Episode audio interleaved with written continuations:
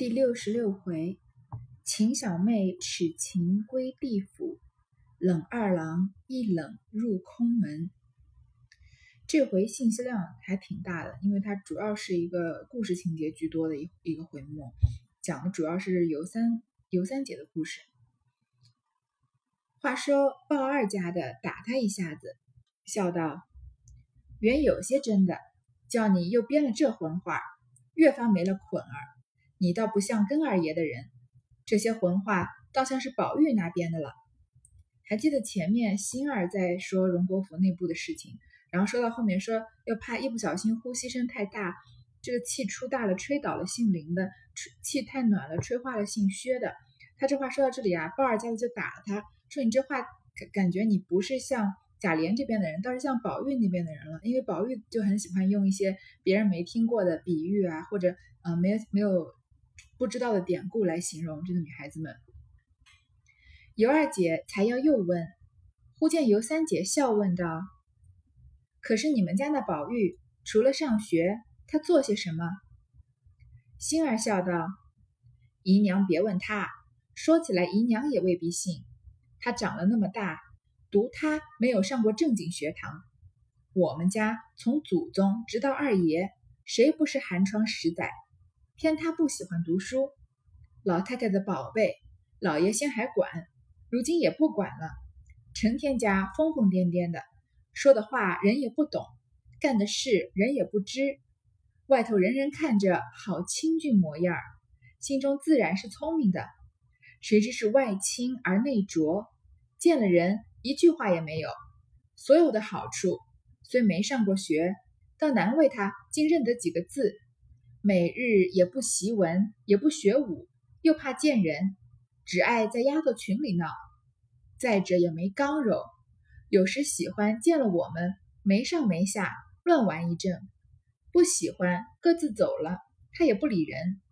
我们坐着卧着，见了他也不理，他也不责备，因此没人怕他，只管随便，都过得去。这尤二姐还要又问。其他的话，尤三姐先抢着问了，说：“你们家这个宝玉啊，除了上学，平常做什么呢？”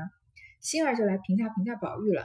他的这个评价内容呢，是比较主流的价值观对宝玉的看法，也和前面一二回的时候冷子兴评价荣国府的时候对宝玉的这个想法基本上是如出一辙的。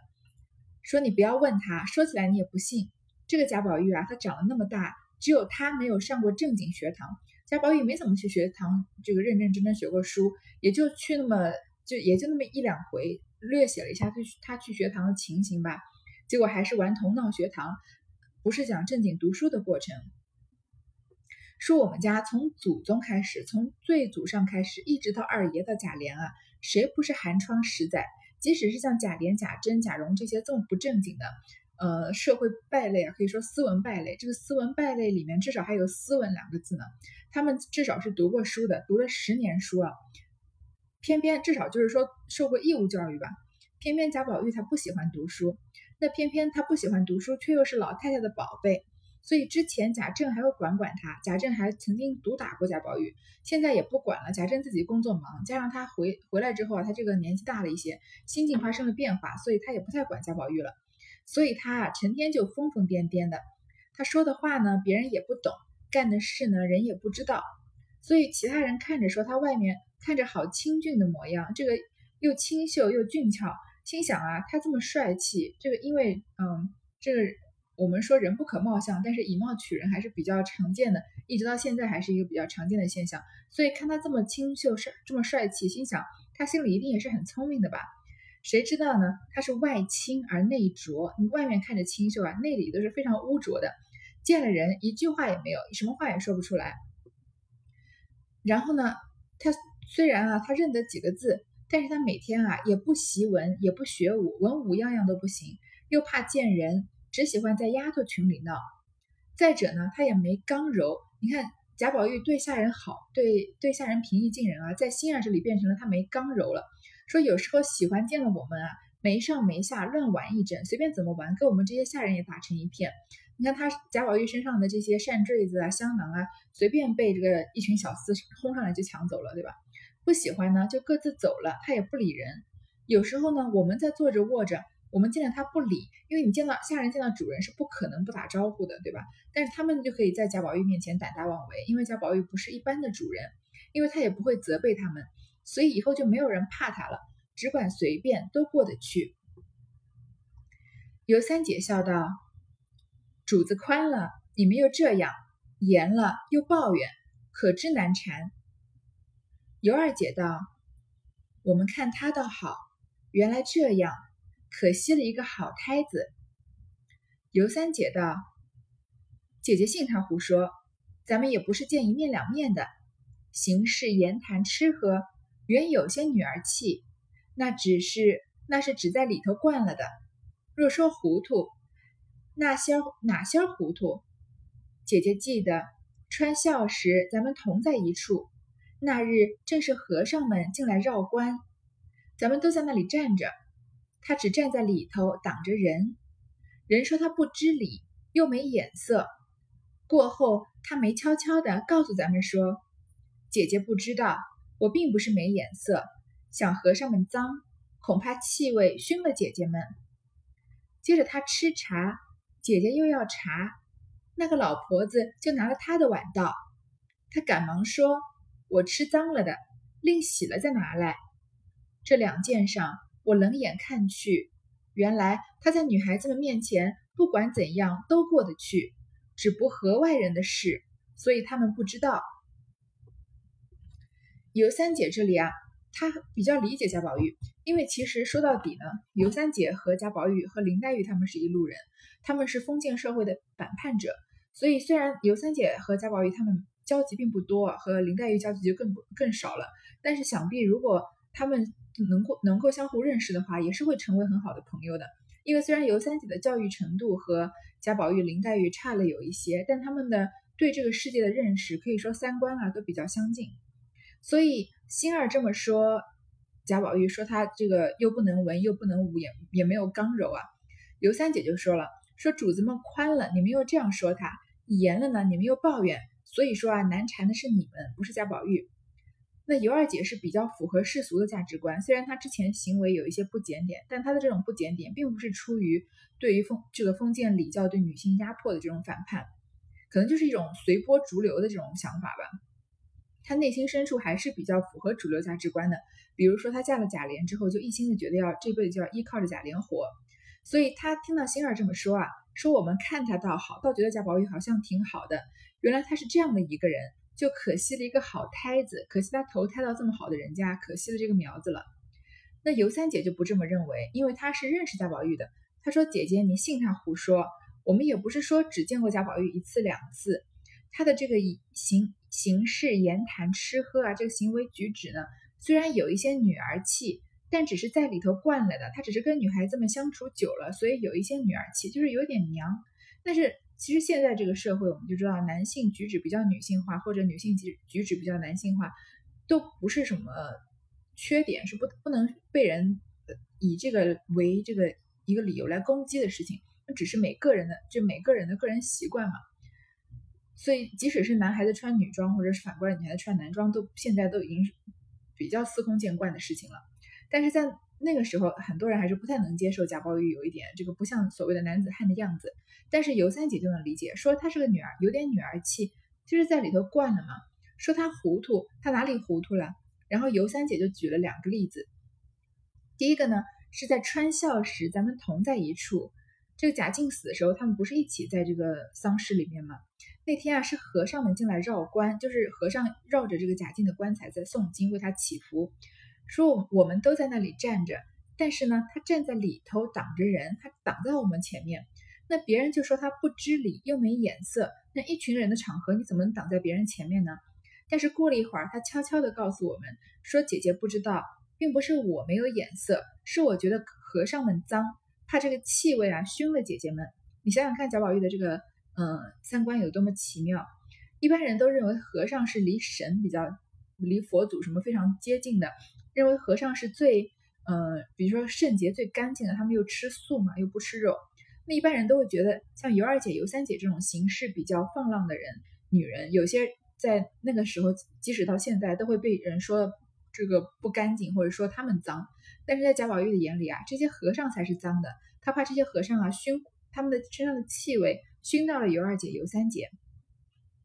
过了一会儿呢，要吃茶，这个老婆子啊拿了贾宝玉的碗要给尤二姐接着倒茶，她赶快说啊，我吃脏了的，另洗了拿来，不要拿我的这个碗茶碗喝茶，我的茶碗是脏的，重新拿了给他们喝。那贾宝玉自己的身份多么尊多么尊贵，一般人能就着他的茶碗喝一口茶，感觉好像是一个莫大的赏赐一样。但他自己觉得不是，他觉得他喝过的茶碗是脏的，要拿了新的干净的给他们喝。说这两件事情啊。尤三姐通过她的观察，她说我冷眼看过去，原来她在女孩子们前不管怎样都过得去，所以其实她就是一个好人，只是不大合外人的事，不符合主流价值观嘛，所以他们不知道。尤二姐听说，笑道：“依你说，你两个已是情投意合了，竟把你许了他，岂不好？”三姐见有心儿，不便说话。只低头嗑瓜子，星儿笑道：“若论模样、行事、为人，倒是一对好的。只是他已有了，只为路行，将来准是林姑娘定了的。因林姑娘多病，二则都还小，故尚未及此。再过三二年，老太太便一开言，那是再无不准的了。”尤二姐听到尤三姐这么帮贾宝玉说话。就说听你这么说，你们两个是情投意合了，他对你也好，你也欣赏他，那干脆把你许配给他，你们做夫妻岂不好吗？三姐看到有心儿，就不说话，只低头嗑瓜子。这上一回还有一个悬案没有了结呢，就是尤三姐到底喜欢谁啊？所以虽然这个呃这两回的回目上都已经说的很清楚了，但是他们在正文里面还没有写出来，对吗？所以这里有外人在，刘三姐不好说话。心儿在这里说啊。要说模样、行事、为人，这个三姐你和我们宝玉倒是很配的。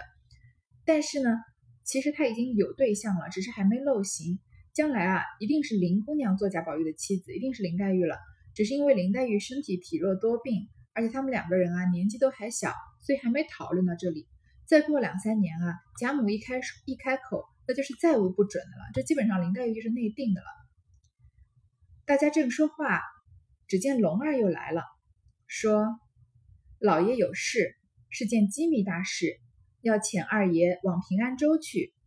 不过三五日就起身，来回也得半月功夫。近日不能来了，请老奶奶早和二姨定了那事，明日爷来好做定夺。”说着，带了星儿回去了。大家正在正在说话，跟着龙儿，跟着贾琏去办事的龙儿又回来了。说贾珍有件事情是个机密大事，要让贾琏啊到平安州那里去。不过三五日就要起身，所以来回呢也要大半个月的时间。所以今天贾琏就不能回来了，让老奶奶和二姨啊定了那事，让这个尤老娘和尤二姐赶快把三姨的事情定了，明天他再来好做定夺。说着呢，就带了星儿回去了。这里尤二姐命掩了门早睡。盘问他妹子一夜，至次日午后，贾琏方来了。尤二姐因劝他说：“既有正事，何必忙忙又来？千万别为我误事。”贾琏道：“也没甚事，只是偏偏的又出来了一件远差，出了月就起身，得半月功夫才来。”尤二姐道：“既如此，你只管放心前去。”这里一应不用你记挂，三妹子她从不会朝更暮改的，她已说了改悔，必是改悔的。她已择定了人，你只要依她就是了。贾琏问是谁，尤二姐笑道：“这人此刻不在这里，不知多早才来，也难为他眼力。自己说了，这人一年不来，他等一年；十年不来，等十年。”若这人死了，再不来了，他情愿剃了头当姑子去，吃长斋念佛，以了今生。尤二姐呢，听说贾琏不会再来了，就把就让他们把这院子门关了，早点睡觉，跟他妹子啊盘问了一夜。第二天下午以后啊，贾琏才来，就像贾琏说的，他要回来定夺这件事情。尤二姐就说啊，你既然有正事，你何必又过来呢？你不要为了我误事，他毕竟是外事嘛。贾琏也就是说了这个要出差啊，半个月才能回来的事情。尤二姐说啊，既然是这样子的话，你就要放心前去就好了。这里的一切呢，都不用你记挂。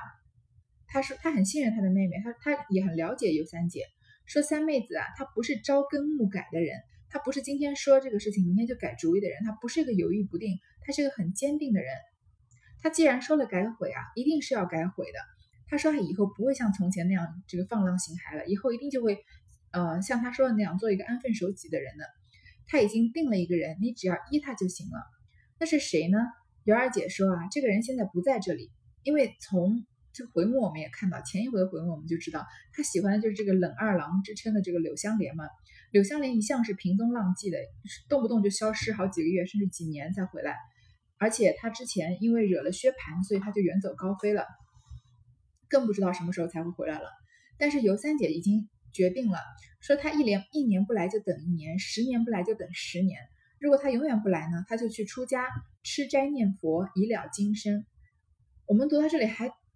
感觉挺震撼的，就是像尤三姐这样子一个，让我们觉得她好像是生活很不检点的一个女性，她其实内心深处有有对某一个人的一种执着，她可以就是同时是最滥情又是最痴情的人，就是这些矛盾的点可以在她身上这个和平统一共处吧。所以他虽然他心里爱着柳香呃柳香莲，但是他之前在没有决没有决定要。这个没有人为他做主，为柳香莲共度一生的时候，他又度过了一段可能比较嗯彷徨的时光，所以他可能不知道自己要什么，而且他觉得对这个世界对他的压迫，他觉得不服，所以他就通过一种反叛的那个行为给表现出来，表现在这个行为上面就是比较轻浮一些，比较放浪一些，所以很这个世界这个这个世界对他的评价呢也是比较嗯。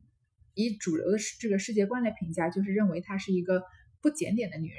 但是既然这里有人要为她做主了，她决定要等柳湘莲了。她以后就再也没有做的做过她之前做的那些事情，比如说跟贾珍啊、贾蓉这些人就举止轻浮了。她就变成了最有定力的人，可以说变成好像一个圣女一样，说一年就不来就等一年，十年就不来就等十年，一辈子不来就等一辈子，大不了就出家。所以这里我们也能也感也觉得为这个尤三姐这种爱情的一种坚定啊，让我们觉得非常的可以说非常震撼吧。我们也能看得出来，尤三姐她是一个很坚定的人。正如尤二姐说的，她不是一个朝令夕改的人，她决定的事情就一定决定。但是可惜啊，她爱上了这个柳香莲，样样都好，又会武功，然后又会行侠又行侠仗义。但他有一个很大的缺点，一个致命的缺点，就是他是一个优柔寡断的人。所以，一个很坚定的女人爱上一个优柔寡断的男人，这就是他可以说他痛苦人生的开始。嗯，所以尤三姐在最后也因为这段感情，所以她就是丧失她最宝贵的青春和她的性命了。贾琏问：“到底是谁这样动他的心？”二姐笑道：“说来话长，五年前我们老娘家里做生日，妈和我们到那里与老娘拜寿。”他家请了一起串客，里头有个做小生的，叫做柳香莲，他看上了。如今要是他才嫁，旧年我们闻得柳香莲惹了一个祸逃走了，不知可来了不曾？贾琏听了道：“怪道呢，我说是个什么样人，原来是他，果然眼力不错。你不知道这柳二郎那样一个标致人，最是冷面冷心的。”差不多的人，他都无情无义的。他最和宝玉合得来。去年因打了薛呆子，他不好意思见我们的，不知哪里去了一向。后来听见有人说来了，不知是真是假。一问宝玉的小子们就知道了。倘或不来，他平踪浪迹，知道几年才来，岂不白耽搁了？尤二姐道：“我们这三丫头说得出来。”干得出来，他怎样说，只依他变了。贾琏也觉得很奇怪，是谁这么动他的心啊？这么样让尤三姐如此坚定啊？不要忘记，贾琏当时是在尤二姐和尤三姐中间乱枪打鸟，但是尤三姐不太理他，尤二姐理了他，所以现在尤二姐才成了他的这个妾室，尤三姐成了他的小姨子嘛，所以基本上来说，贾琏也是被这个人打败了。那二姐就说啊，说来话长，原来五年前啊，老娘家里做生日，应该就是尤这个尤老娘的娘家里面过生日，所以他们去那里拜寿，请了一起串客，串客就是前面说的一一些票友来这个唱戏的，但他们不是戏子，就是一个就是一些对这个戏曲很热爱的人，平常喜欢装扮啊，可能唱歌唱戏也有些半专业的。那里面呢有个扮小生的，叫做柳香莲，所以那个时候尤三姐就看上他了。如今要是他才嫁，你看尤三姐喜欢柳柳香莲，在对对他一见钟情的时候，已经过了五年了，所以他这个柳香莲这个人在他心里已经放了五年。旧年的时候呢，我们听说他惹了一个祸逃走了，不知道来没有没有回来。贾琏听了就说啊，怪不得呢，原来是他，果然眼力不错。这个柳香莲绝对是个帅哥，因为他嗯一一一眼就让薛蟠看中了，就对他起了色心吧。然后他平常又是唱会唱戏的，可能这个举手投足之间有一些有一股英气，再加上又会武功，应该是很挺拔的男子。在唱戏的时候扮小生，小生一一般不太可能长得不丑，长得不可能不标致吧。所以柳香莲绝对是个大帅哥。那贾琏说他呢，他最是冷面冷心的。差不多的人啊，他都无情无义，他其实对很多人都不理不睬，无情无义，是个呃这个比较冷酷的帅哥。用我们几十年前流行的这个词，就是是个酷哥。但是呢，他最和宝玉合得来。如果我们再往后看，就发现柳湘莲不是一个无情无义的人，或者是冷面冷心的人，他只是对他认为不值得的人身上，他不会花过多的心思。那他认为值得的人呢？他就会是，他是一个非常热心、很有侠义心肠的人。说他跟宝玉合得来，所以他之前打了薛呆子嘛，所以他就跑了。后来听到有人说他回来了，也不知道是不是真的，说就去跟宝玉的小子们打听打听就知道了。如果呢，柳湘莲不回来，他平踪浪迹，他是个浪迹天涯的人，谁知道他几年才会回来呢？这样的话，尤三姐不就白白耽搁了吗？但是尤二姐说啊，我们的三丫头她说得出来，干得出来，说到就做到。她怎么样啊？只依她便了，她想干嘛就干嘛，她想等就让她等吧。二人正说之间，只见尤三姐走来说道：“姐夫，你只放心，我们不是那心口两样的人，说什么是什么。若有了姓柳的来，我便嫁他。从今日起，我吃斋念佛。”只服侍母亲，等他来了，嫁了他去。若一百年不来，我自己修行去了。说着，将一根玉簪击作两段，一句不真，就如这簪，就如这簪子。说着，回房去了。真个竟非礼不动，非礼不言起来。贾琏无了法，只得和二姐商议了一回家务，复回家与凤姐商议起身之事。一面着人问明烟，明烟说：“竟不知道，大约未来。若来了，必是我知道的。”一面又问他的街坊，也说未来。贾琏只得回复了二姐。至起身之日已近，前两天便说起身，却先往二姐这边来住两夜，从这里再悄悄长行。果见小妹竟又换了一人样。又见二姐持家谨慎，持家勤慎，自是不消记挂。正在说着呢，尤三姐过来表明自己的心迹，说：“姐夫，你放心，我们不是那种心口两样的人。很多人表面上这个衣冠禽兽，像贾蓉、贾珍这样的人，其实内心里面是最肮脏、最下流不堪的。但尤二、尤三姐不是这样子，她这个放浪的时候就是就极致的放浪，也不在乎社会对他的观感。”他心定下来以后，他就再也不做之前的一些事情，就是非常的守规矩。所以我说什么是什么。如果姓柳的来了呢，我就嫁他。从今天开始啊，刘三姐就要开始吃斋念佛，只服圣母心，就是心无旁骛。等他来了呢，就嫁了他去。如果他一百年不来啊，刘三姐就自己修行去了。就是他前面跟他姐姐说的这些话，说着呢，拿了一根玉簪，就是头发上的发簪啊，把它击作两段。说我这话如果不真，就如这簪子，我就粉身碎骨。我就如果我说的话我做不到的话，我就我宁愿死了。说着呢，就回房去了。所以贾琏没有办法，只好跟尤二姐啊商量了一回家务。再回家呢，跟凤姐商量她要出去的事情，就一面着人去问明烟。那明烟不就是贾宝玉身边最亲近的小厮吗？所以明烟说不知道，应该是没有回来。然后就问，又去问柳香莲的街坊，也说他没回来。贾琏只好去回复了尤二姐。等到他要起身之日将近啊，要快去平安州的时候呢，他先前两天就先跟王熙凤说他已经走了，其实就是为了先往尤二姐这边来，再住两夜。从尤二姐这里再悄悄的出发，就多花点时间来陪着尤二姐嘛。果然看到尤三姐啊，好像换了一个人一样。